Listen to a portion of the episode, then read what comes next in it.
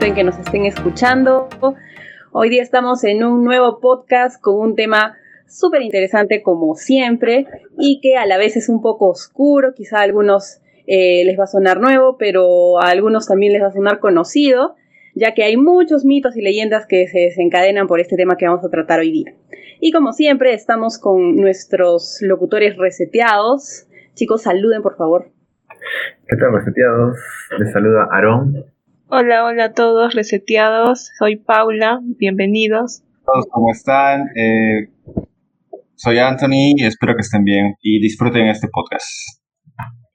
Hola, reseteados, les habla Daisy y bienvenidos a este nuevo podcast. Y bueno, yo me presento también, mi nombre es Alejandra y vamos a empezar. Hace unos días se filtraron 8 millones de datos personales de los usuarios de Facebook peruanos en la Deep Web, y no solo de nuestro país, sino también de países como Estados Unidos, España, donde se vio perjudicada la seguridad de todo el sistema de una de las redes sociales que todos utilizamos y que es una de las más utilizadas alrededor del mundo, vulnerando también la seguridad de otras cuentas que muchos eh, de nosotros, digamos, utilizamos las mismas contraseñas y no lo vamos a negar.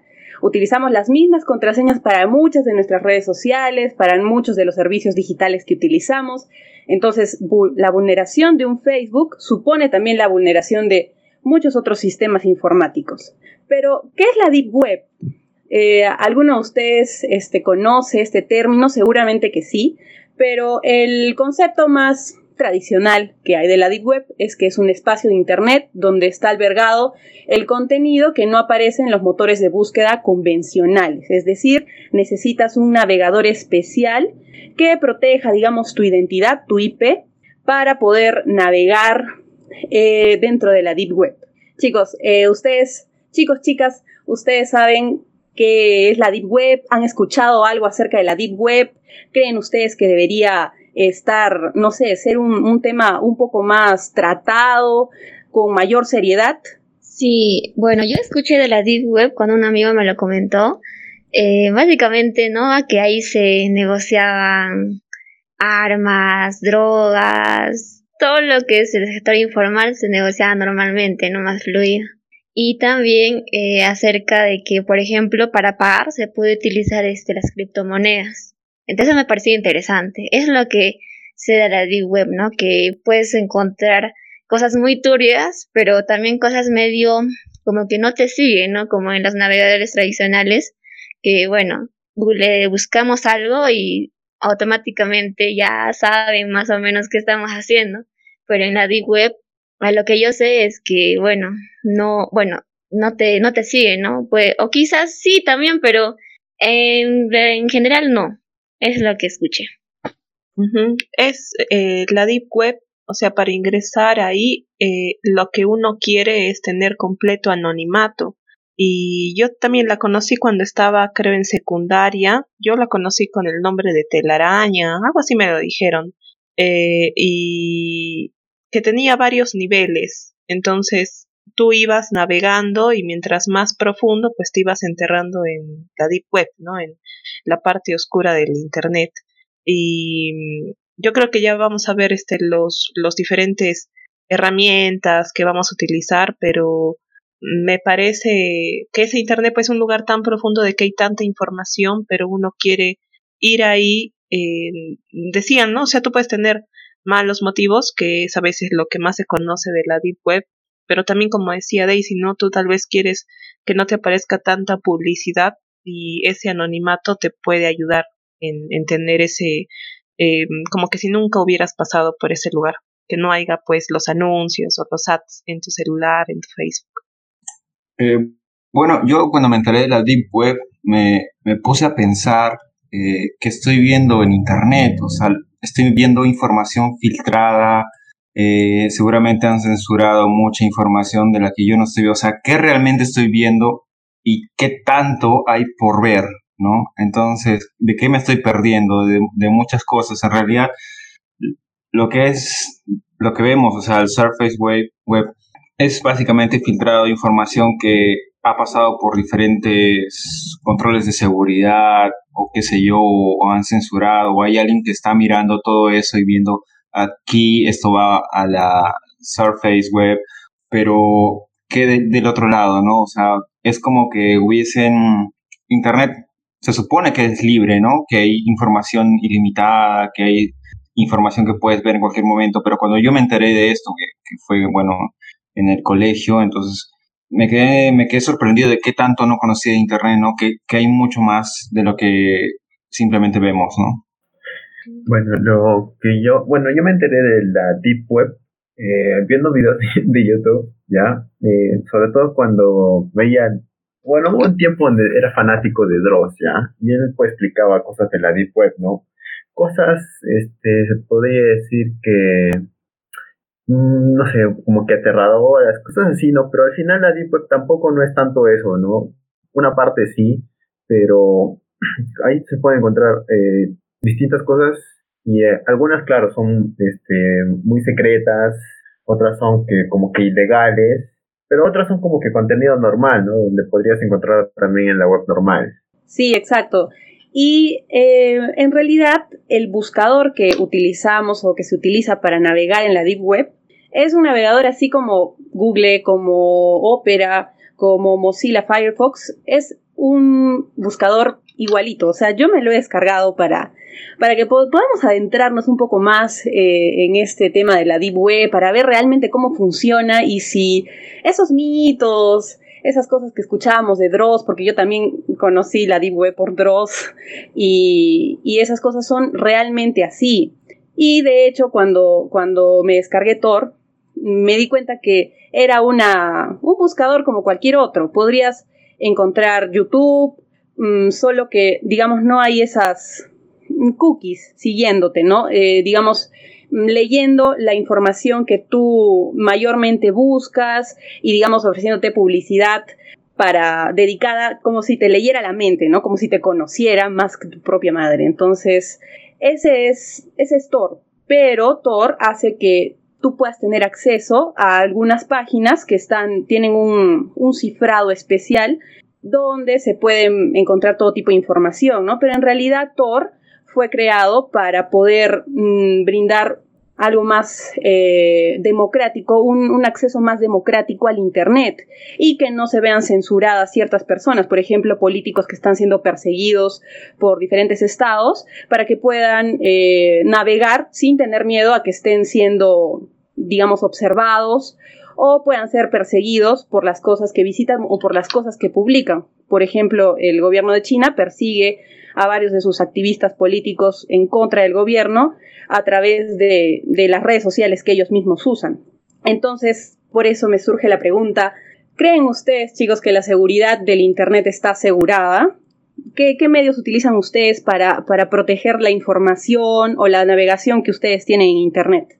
Mm, yo creo que obviamente no, por eso ha habido tanta filtración de datos, nada es seguro, eh, hasta Facebook, de que, bueno, supuestamente no tiene una buena encriptación, eh, se, por eso se filtran varias cosas y por eso, eh, por ejemplo, lo de Tor, la O es de Onion, ¿no? O sea, como una cebolla tiene varias capas y no sé por qué me acuerdo de Schwerk, pero es ir encriptando tu, tu información eh, con códigos de todos los que usan eh, Tor, ¿no? Y ahí pues al final quién es el, primero que lanzó el, el, código, ¿no? Y ahí es donde se puede encriptar tu información y protegerte y estar en el anonimato.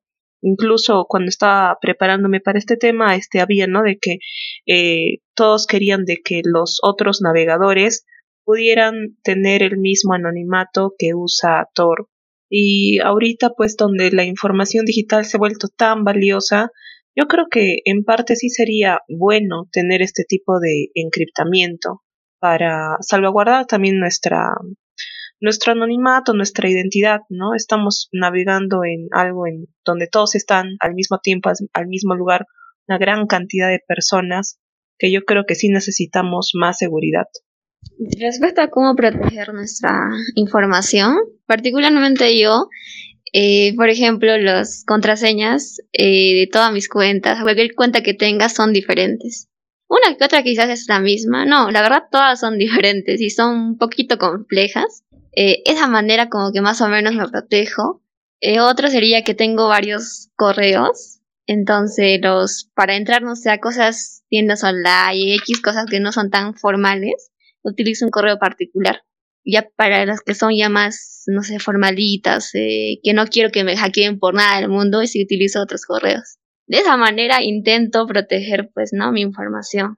Eso es más o menos lo que hago. Eh, bueno, yo también soy algo básico al momento de protegerme, no sé si lo hago bien, pero siempre trato de entrar en mi celular o en la computadora, y, o sea, en la que en mi computadora personal, mi correo no trato de ingresar en otro lugar, por ejemplo, el WhatsApp web, alguna vez lo he dejado abierto en alguna computadora. y bueno, siempre, siempre lo cierro, ¿no? Pero una vez lo dejé, me olvidé, ¿no? Pero no pasó nada, pero igual, es un riesgo también. Eh, el correo electrónico también, manejo pues unos cinco correos electrónicos. tengo dos más o menos para eh, cosas de publicidad, este, compras por internet de repente y otros ya más serios, ¿no? Que, que solo los uso en el celular. Básicamente eso, ¿no? El Facebook también siempre lo uso en el celular o, en mi computadora personal, muy difícil que lo abra en otra computadora. Em, sencillamente eso, ¿no? Y mis contraseñas obviamente no son tan, tan easy, ¿no? Pero yo creo que los sospecho, ¿no? Que, que las contraseñas que hackearon y que las pusieron en la Deep Web, bueno, no son tan, tan difíciles de, de adivinar, ¿no? Bueno, en mi caso, yo uso un gestor de contraseñas. ya es un, como un pequeño, una pequeña extensión, ya yo uso el Chrome, una pequeña extensión en el cual almacena las contraseñas y las encripta. Y obviamente pues, ahí puedo poner cualquier contraseña para cualquier cuenta, ¿no? Y solo uso una contraseña de llave, ¿no? Que esa obviamente es muy complicada de, de que otras personas se la puedan aprender. Y así como Anthony también, este, muy raras veces este, abro mis redes sociales o correo en otras computadoras que no sean mía. Y así trato así, así protejo yo mi información, ¿no? Más que todo es eso. Aaron, ahí Anthony te dijo, eh, si hackean la app, ¿qué pasaría? No, igual tampoco, porque ellos encriptan las contraseñas. O sea, es como que la contraseña está dentro de una encriptación que no pueden saberla de todos modos, ¿no? A menos que tú ya des la, la tú des tu, tu, llave, se podría decir, ya pueden ingresar, pero aún así tampoco se ve en, en ese gestor de contraseñas cuál es la contraseña. O sea, es imposible que la sepan, ¿no? Aaron, ¿es gratis este servicio? la pregunta más Sí, de hecho no es uno, hay, hay varios, ¿no? Es como que se llama LastPass ya, pero hay varios, hay varios. Mm, Acá bueno, Sí, ajá. De hecho, sí. Yo también escuché de esas, este, ¿no? Páginas que encriptaban, algo así parecido a la de Aaron, pero particularmente igual como que me genera desconfianza, porque estaba yo también decidiendo en hacerlo así, porque es un poco más fácil de buscar las contraseñas y todo, pero al final decidí por mi cuadernito, ¿no? mi cuaderno de apuntes ahí, a lapicero. sí, aún. Es que nada es gratis. nada, es gratis en esta vida. No, no, sí es gratis, el servicio es gratuito. Como les, digo, es, como les digo, es doble encriptación, ¿no? Es como que tú puedes colocar cualquier contraseña, ellos la almacenan, pero ellos ni siquiera saben qué contraseña es. O sea, también está encriptada para esas personas. ¿no? Bueno, reseteados, entonces ya tienen una opción para navegar con mayor seguridad, si es que les convence, claro, o si no, pueden eh, tener la vieja técnica de anotar sus contraseñas en un cuaderno, como, como yo también lo hago, porque si no, se me olvidan todas. Entonces, eh, luego de haber, habernos insertado en este, en este tema, vamos a hablar sobre el contenido de, de la Deep Web. El contenido de la Deep Web es es un mito, es un mito. Hay muchos videos así que más se van al morbo que, al contenido real, aunque no es mentira de que en la Deep Web se puede encontrar de todo, desde venta de armas, venta de droga, todo tipo de actos ilícitos se pueden encontrar en la Deep Web. Y hay algunos que dicen, ¿no? Que tiene ocho niveles, de que en cada nivel puedes encontrar, este, cosas cada vez más feas o cosas, más, cada vez más ilícitas, ¿no? Pero lo cierto es que la Deep Web tiene dos niveles conocidos y que, y que ya están, digamos, mm, ya es de, de conocimiento público de que está la Deep Web y la Dark Web. La Deep Web lo forman contenidos que no están indexados en los buscadores, como les mencionamos. Eh, esos contenidos que terminan tienen punto .onion, no son punto .com, son punto .onion. Y la Dark Web, que está hecha para proteger la privacidad de sus usuarios. O sea, la Deep Web pertenece a la Dark Web. La Dark Web es todo lo que puedes encontrar eh, dentro de la, del contenido de Internet que no está, mm, digamos, expuesto en buscadores como Google, que no son de fácil acceso, ¿no? Como tienen .com. Esos son eh, los de la Internet superficial. Entonces, sabiendo este contenido que puedes encontrar en la Deep Web, que incluso puedes eh, rentar un hacker, hay servicios para rentar hackers, servicios para rentar sicarios y todo esto, ¿Ustedes chicos estarían dispuestos a navegar dentro de la Deep Web, a descargarse Tor, a entrar a la Hayden Wiki, que es el, lugar donde están todas las, mm, todos los links de estos, estas páginas en teoría prohibidas? Eh, bueno, Alejandra, yo la verdad que mm, la verdad es que hasta ahorita no, no me he metido en lo que es la Deep Web, la Dark Web, porque considero que es, es un sitio, sí puede ser este fácil, de fácil acceso y todo eso, pero eh, tiene mucho riesgo, mucho riesgo en, el aspecto de que si es que no estás bien informado de cómo navegar en ella, te este, puedes caer en manos de hackers y tu información puede ser eh, extraída de manera fácil. Entonces, considero que necesito prepararme un poco más para poder ingresar en, en ello. Y poder navegar ahí libremente, ya que considero que ahí sí yo pagaría un servicio de VPN para, para poder ingresar a, la Deep Web. Mm, yo no, soy muy cobarde para esas cosas. Me da mucho, mucho miedo encontrar, ver uh, qué es lo que voy a, a observar ahí, ¿no? Mm, también, como dice Arona, es muy, o sea, si personas así súper mm, Einstein, super pros han creado esta cuenta, esta su sitio ahí. O sea, ¿qué les va a costar mm, robar mi información o no sé, si yo compro algo, si hago una transacción, por ejemplo, eh, es, esto es tan, o sea, cuando tú compras algo, te contactas luego con el vendedor con un correo punto .onion también para que el correo también sea encriptado y puedas eh, decir, ¿no? A dónde te deposito el dinero, eh, cuánto te deposito y todo se compra por bitcoins. Entonces, para no dejar ni un rastro sin soltar. Entonces ya luego el vendedor sabrá cómo te envía el producto, ¿no? Por partes,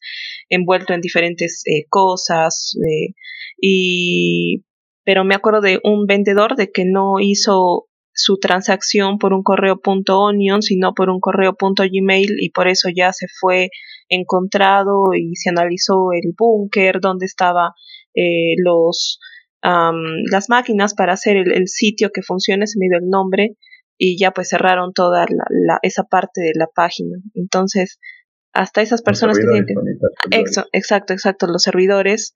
Entonces, esa persona que pues es tan, o sea, se prepara tanto y al final pues él quiso defenderse diciendo de que solamente él contactaba a vendedores y compradores y que hasta ahí no él no tenía ninguna participación, pero luego se le olvidó decir de que se llevaba el 15% de todas las ventas, entonces ahí ya amasaba una fortuna millonaria de 200 mil millones, creo, o solo 200 millones. Entonces, mm, por mi parte no. Me quedaría ahí con el Internet. Estoy suficientemente satisfecha y creo que en mi vida no voy a poder ver todo lo que hay en el libre Internet. Sí, claro, como nuestros locutores reseteados dicen, es un poco peligroso, mm, digamos, navegar por aquí, es mucho riesgo y también el uso del dinero dentro de la Deep Web es a través de bitcoins. No sé, chicos, ustedes si es que Daisy, sobre todo, que Daisy es la economista del, grupo de reseteado, eh, sabe algo de, las de los bitcoins, digamos, mm, los bitcoins son Mm, seguros al ser utilizados dentro de la web o, también corremos el riesgo? ¿Cómo tendríamos que cambiar dinero, digamos los soles, a bitcoins? ¿Sabes algo de eso, Daisy? Por favor, ilustranos. Eh, bueno, para bueno, para tener bitcoins o cualquier criptomoneda no es tan difícil, es como comprar, digamos, algo como unas acciones o monedas o divisas, ¿no? Euro, dólar lo compras por un, a través de un broker, un intermediario, y ya tienes Bitcoin o cualquier criptomoneda. Y bueno, pero para hacer esas negociaciones en la Deep Web o en la Dark Web, eh, no sé, yo creo que es que yo también no, no me atrevería, la verdad, a hacer transacciones con cualquier tipo de moneda porque siento que quizás como no es informal, puede que esté dando mi dinero así, ¿no? Eh, como que no es seguro, nadie me confirma que me va a hacer el servicio, quizás tal vez. O, por ejemplo, quizás al pagar por ese medio puedan entrar, eh, digamos, a mi cuenta de criptomonedas o mi cuenta en, no sé, en un determinado broker y puedan saquear todas mis criptomonedas, ¿no? Por ejemplo, el Bitcoin. Yo, por eso en ese caso, no sé, me da un poco de... No, no, no confío. Igual que en la otra tampoco, pero en esa peor, como que es más informal. No, no me atrevería. Pero sí he escuchado que bastantes, eh, bastantes personas eh, realizan, ¿no? Así, pagando por Bitcoin y todo ello. Anthony, tú estabas levantando tu manita, así que, ¿qué es lo que tenías que decir? Eh, bueno, así como Aarón, eh, yo también tengo cierto temor de entrar, siempre y cuando no esté capacitado, ¿no? En realidad es un temor a la, la ignorancia, ¿no? Cuando uno ignora algo. Pero sí me han contado que hay mucha información, por ejemplo, libros, si quiero encontrar algo que no, que no hay en tu idioma tal vez, o que hay en otros idiomas, o que, bueno, quieres leer algo que, que no encuentras, un libro que no hay en, las librerías comunes, o también películas raras, ¿no? Películas que probablemente nunca se, estrenaron porque fueron censuradas. Como iba diciendo, o sea, comprar Bitcoin es súper fácil, es como comprar cualquier cosa en el Internet, puedes hacerlo con tu tarjeta normal. Eh, y hay sitios no legales en donde sí es todo transparente y tienes la seguridad de que la compra vas, porque en sí el Bitcoin no es una moneda ni legal ni ilegal, o sea, es una moneda que está ahí, que tiene valor en la actualidad, que nadie la regula, ningún gobierno tiene potestad sobre ella y por eso es que está eh, teniendo gran valor, ¿no? También porque son limitadas eh, el número de bitcoins. Pero cuando tú ya vas a comprar a la Deep Web con ese bitcoin, tú tienes que colocarlo en un monedero virtual que lo vas a tener como código QR en tu celular. Entonces, luego con eso vas a la Deep Web y compras lo que tú quieres. Pero obviamente ahí para comprar hay que tener mucho cuidado y lo que aconsejan es tener como que varios monederos, con un monedero con, no sé, 100 dólares, otro con 50 dólares, otro con 20 dólares, y tú ir viendo eh, con cuál vas a pagar según lo que el precio, ¿no? Y si en caso el hacker te cobra más, pues no te va a vaciar toda la cuenta, sino va a vaciar solo la que del monedero que tú estás entregando. Entonces es como tomar sus precauciones. Sí, bueno, respecto a lo que es la compra y venta de Bitcoin, es en la Deep Web, eh, ya que es una web, como se podría decir, que oscura, donde hay varios tipos de mercado y varios tipos de negocios también, eh, tiende a ser también un nido de estafadores, ¿no? Eh, que pueden fácilmente vaciarte una cuenta o algo así. Pero respecto a lo que es las criptomonedas, eh, lo que es el Bitcoin, ¿por qué es tan popular y por qué, por qué gusta demasiado? Porque tiene una forma de, de, no falsificarse. Eh, tiene un, un sistema llamado blockchain, el cual permite que no, que no se falsifique el Bitcoin y como que se guarda un, historia, un historial por donde por todas las, se podría decir que entre comillas, personas de lo que ha pasado, ¿no? Todas las acciones que se han realizado con el Bitcoin, ¿no? Por eso es tan popular y famoso, porque no puede ser falsificado. Y por eso también es muy popular en la Deep Web, ya que con eso fácilmente, al ser una moneda virtual, fácilmente puedes hacer transacciones, ¿no? Claro, yo en lo personal, mmm, yo creo que sí me atrevería a navegar dentro de la Deep Web, porque mmm, está muy satanizado el contenido que hay dentro de esta, mm, de esta web, ¿no? Porque al, final la Deep Web pertenece a todo el conjunto de páginas web que existen. Entonces hay de todo. Hay libros también. Claro que, bueno, en, teoría esos libros y esos, esas películas que están ahí, este, son pirateadas, ¿no? No, no vas a pagar por verlas. Pero hay contenido que realmente no, no es dañino. Por ejemplo, existen foros donde se habla de política y, y donde están gente que es vetada por su propio Estado, por su propio gobierno, de entrar a estas páginas y hablar cómo realmente es en, en, su país, ¿no? Cómo realmente se trata la gente en, su país, como Corea del Norte, por ejemplo, China, están bastante activos en, en esto de la Deep Web, en foros sobre todo. Entonces, chicos, ¿qué opinan sobre los navegadores tradicionales? Por ejemplo, el Google, que es el que casi todos utilizamos y que muchas veces parece que, supiera todo de nosotros, ¿no? Nos da la información que queremos encontrar, incluso cuando ponemos alguna pregunta que estamos, que se nos, hemos planteado en el buscador, se termina la frase sola y es exactamente lo que estábamos buscando. Es, es una cosa de locos. Pero, ¿qué, ¿qué opinan? ¿Ustedes estarían dispuestos a utilizar, por ejemplo, un navegador que proteja más su privacidad, como el, Tor, por ejemplo, que, bueno, tiene, tiene su, lado oscuro como todo, pero ¿qué opinan de estos navegadores tradicionales? O sea, creo que tal vez Google en su momento fue una revolución, pero yo creo que ahorita en la actualidad se está quedando muy corto y no nos ofrece todo lo que otros navegadores nos están ofreciendo. Y yo creo que sí, o sea, si me dan lo, lo bueno es que en Google yo tengo la posibilidad de tener todos mis servicios al instante, ¿no? Y yo creo que también es como una inteligencia, se va alimentando entre todos los que buscan. Incluso me acuerdo que cuando yo tenía una tarea, un día en el colegio o en la universidad, y colocaba así tal cual la pregunta en, en el buscador, y no sé, colocaba tres palabras, cuatro palabras, y me aparecía la pregunta entera. Yo me impresionaba ahí porque decía, ¿cómo el buscador va a saber? O sea, sin poner tanta información, la pregunta, y era una pregunta pues de random, a veces colocaba de matemática, a veces de ciencia, a veces de física, y yo decía, pues tal vez, como todos están buscando esa misma pregunta, todos mis compañeritos, este, a mí también me ha, me ha aparecido, ¿no? Lo mismo que ellos están buscando, pero ¿y cómo? Porque solo eran pues 30 o tal vez 50 en toda Arequipa, todo el mundo. Entonces, ¿cómo sabía que yo era una alumna que también quería buscar esa misma información? O sea, todo es bien extraño. Me pareció, hasta ahora digo, ¿cómo hizo eso y cómo lo sigue haciendo?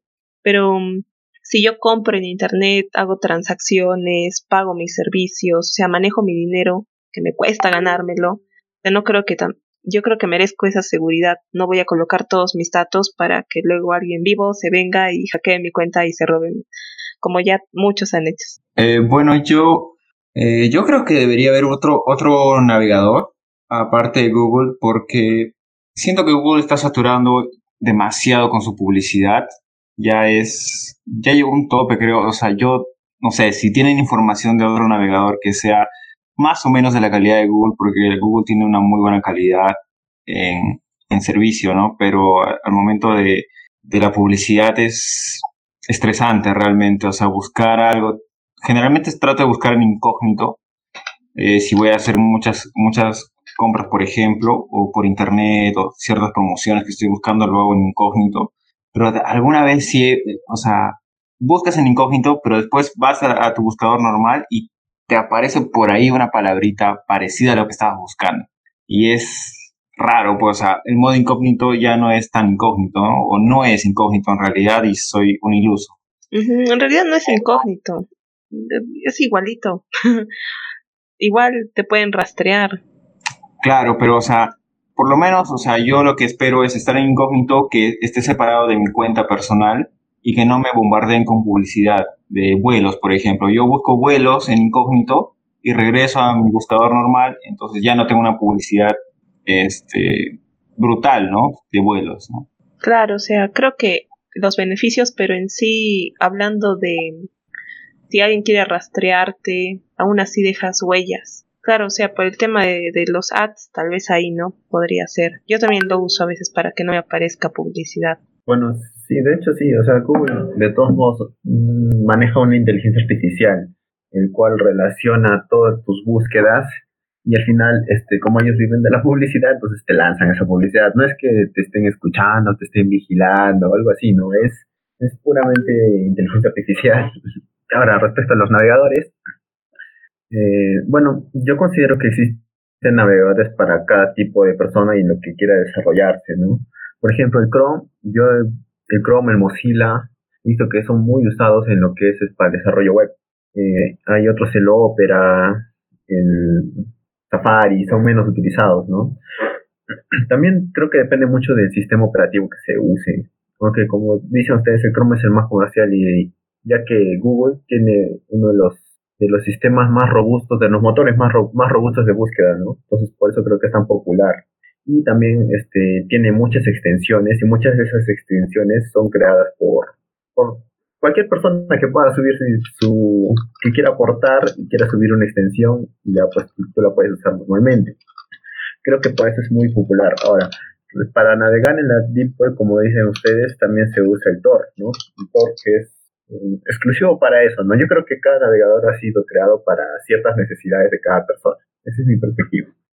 Sí, exactamente. Cada uno tiene que buscar el producto digital que más se le acomode a sus necesidades. Supongo que si eres un hacker, te conviene utilizar Tor. Y bueno, no solamente hay Tor, hay muchos, hay como cuatro más, cuatro navegadores diferentes a Tor que también te ofrecen esos mismos servicios de encriptar, digamos, tu, tu identidad, la IP que tienen todas las computadoras al momento de navegar, lo encripta también. Pero el más conocido obviamente es Tor, que incluso fue desarrollado por, por la misma eh, naval de Estados Unidos, pero que al final se le volvió la torta un poco porque ahora la naval es la que lucha contra todos los, todo el contenido ilícito que existe en la, en la Deep Web.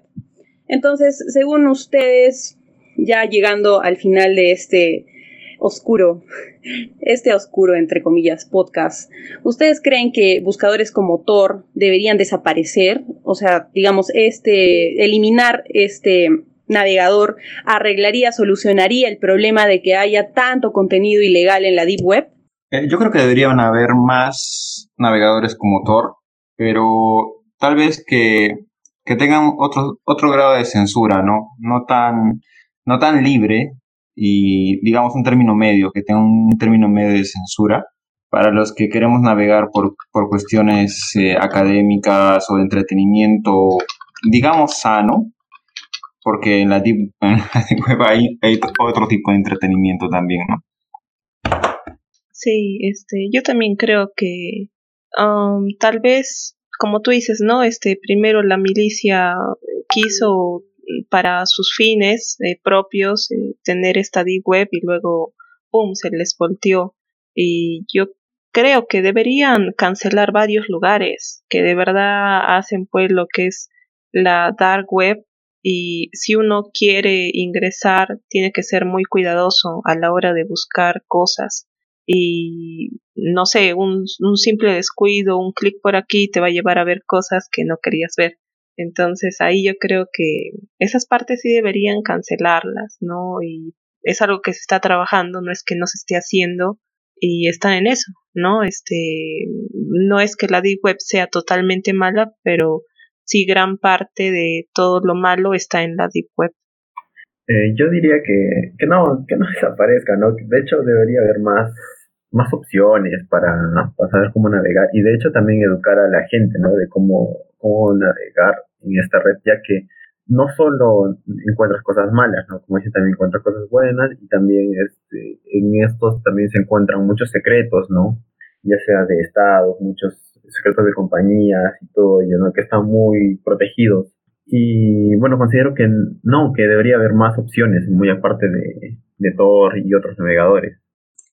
Yo creo que sí hay más opciones, pero tal vez no las conocemos, ¿no? O no son muy populares por acá de repente. Sí, por ejemplo, yo utilizo el navegador Opera y, me funciona bastante bien. O sea, tiene, por ejemplo, una opción para no tener publicidad. Mm, tú configuras la, la propia el propio navegador y eliges la opción de bloquear toda la publicidad y puedes entrar a YouTube y no te van a estar bombardeando de, publicidad que ni siquiera te deja, o sea, ya te aburre tanto que ya dejas de ver el video que entraste a ver porque la publicidad de verdad ya, ya cansa.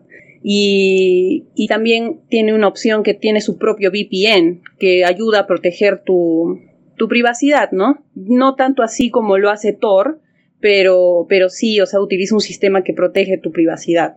Entonces, hay varias opciones y, hay mucho, mm, mucha desinformación en cuanto a este tema. Todos utilizamos Google y lo hemos hecho en algún momento y quizá lo sigamos haciendo, pero algunos no sabemos que también en otros navegadores podemos gozar de los servicios que nos ofrece Google, como el correo, el calendar, todos los servicios que ofrece Google que son bastante buenos. Y una ronda rápida de preguntas, chicos. ¿La Deep Web es buena o mala? Eh, yo creo que depende mucho del uso que le des. Yo creo que, ay, tal vez le gana lo malo que lo bueno. Uy, pregunta filosófica, ¿qué es bueno y qué es malo para Ale? Mm. Uy. para otro podcast. Lo siento. Creo que como dice Aaron, depende de, de lo que hagas con esa información, ¿no? Pero no, chicos, o sea, digan, ¿es mala o buena? Claro, o sea, en su mayoría sí como O sea, o, es, bueno o es malo, hay dos opciones. No por la tangente. por dos, Aarón. La pregunta es mala. Chicos, quieren desviarse. Bueno, Ale, no tengo, una, no tengo, una, opinión formada sobre la Deep Web, si es buena o mala. No la conozco, no podría explicarla de verdad. No, conozco la, la, dimensión, tampoco estoy capacitado para entrar, no he tenido la experiencia. Entonces no me atrevo a juzgar todavía. Ahora nos ponemos a debatir. este tema es. Ajá. Yo, la verdad, también me abstengo. Yo planteé la pregunta, pero me abstengo. No, o sea, como dicen, mm, yo creo que también es, es más mala que, que buena. Mm, opina lo mismo que, que, Pau. Es más mala que buena y, y la verdad espero, así en lo personal, que con el desarrollo de la tecnología se pueda regular mucho mejor eh, este tema, porque al menos en Perú no hay una legislación que pueda controlar el contenido que hay en este tipo de, mm, de páginas web a las que como hemos visto, no es tan difícil acceder. Yo misma he podido acceder, pero, pero bueno, por, por cuestiones de, miedo, no, he hecho, no lo he hecho tan a profundidad. Y bueno chicos, reseteados, chicas reseteadas, eso ha sido todo por hoy. Esperemos que les haya puesto muchas preguntas en la cabeza de este podcast para que ustedes mismos puedan em, resolver sus dudas y plantearse nuevas preguntas para para investigar, para conocer más y no simplemente dejarse llevar por las cosas malas que, se dicen o por las cosas, eh, el, morbo que genera este tema. Así que hasta un próximo podcast donde trataremos muchos temas más interesantes. Chicos, despídanse. Chicos. Adiós reseteados. Espero que les haya gustado este podcast y que, bueno, si es que se preparan bien, pueden ingresar a la Deep Web. Yo, por mi parte, he aprendido muchísimo. He visto de que la Deep Web no es del todo mala, así que reseteado espero que tú también eh, te hayas entretenido un poco con, con este podcast y hasta la próxima. Gracias Reseteados por escucharnos en un episodio más. Espero que lo compartan con sus amigos. Estamos en Instagram también y que les haya gustado este podcast sobre la Deep Web. Chao, chao.